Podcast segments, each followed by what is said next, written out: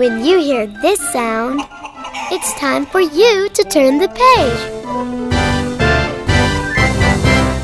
Rosie the hen went for a walk.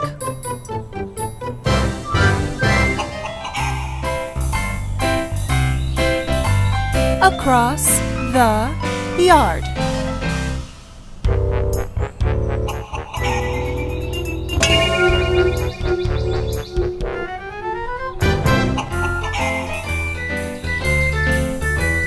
Around the pond.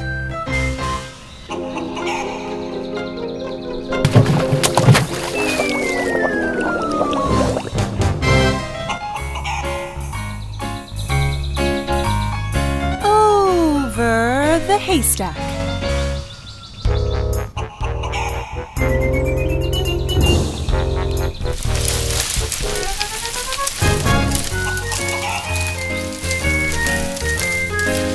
Past the mill.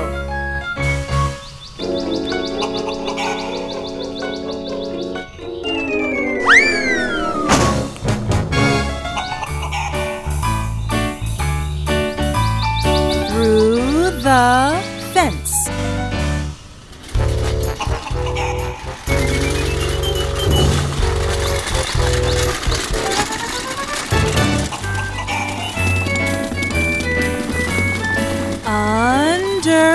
Beehives.